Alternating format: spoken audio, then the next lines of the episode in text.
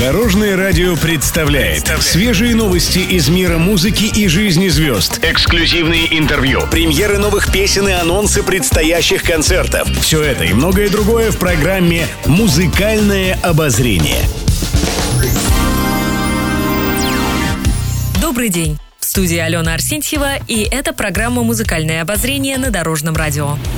Пишет пресса. Шаман в свежем интервью подвел итоги этого года и назвал три главных события. Год начался с выступления президента, а потом, после боя курантов и исполнения гимна, прозвучала моя песня «Я русский». Это, конечно, большое событие и некий рубеж для меня, отметил Шаман.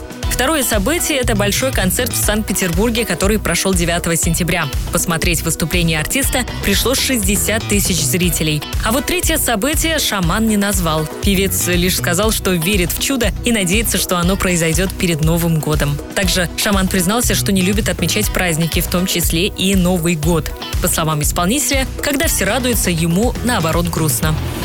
Музыкальные новости. Солист группы «Иванушки Интернешнл» Кирилл Туриченко поделился историей о самом необычном праздновании Нового года. На гастролях в Дубае коллектив сработал новогоднюю ночь. После выступления артисты должны были отправиться на следующую площадку, но в 12 ночи по московскому времени застряли в пробке в туннеле. Там и пришлось отметить праздник. С собой у нас была только пластиковая бутылка воды и стаканчики, поделился Туриченко. Что касается этого Нового года, Кирилл планирует встретить его как настоящий артист на сцене.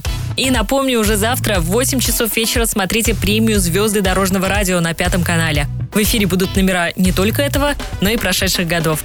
Встречать Новый год со звездами дорожного радио – это хорошая традиция. Еще больше интересных музыкальных новостей завтра в это же время на Дорожном радио. С вами была Алена Арсентьева. До новых встреч в эфире и с наступающим Новым годом вас! Будьте в курсе всех музыкальных событий. Слушайте «Музыкальное обозрение» каждый день в 15.30 только на Дорожном радио.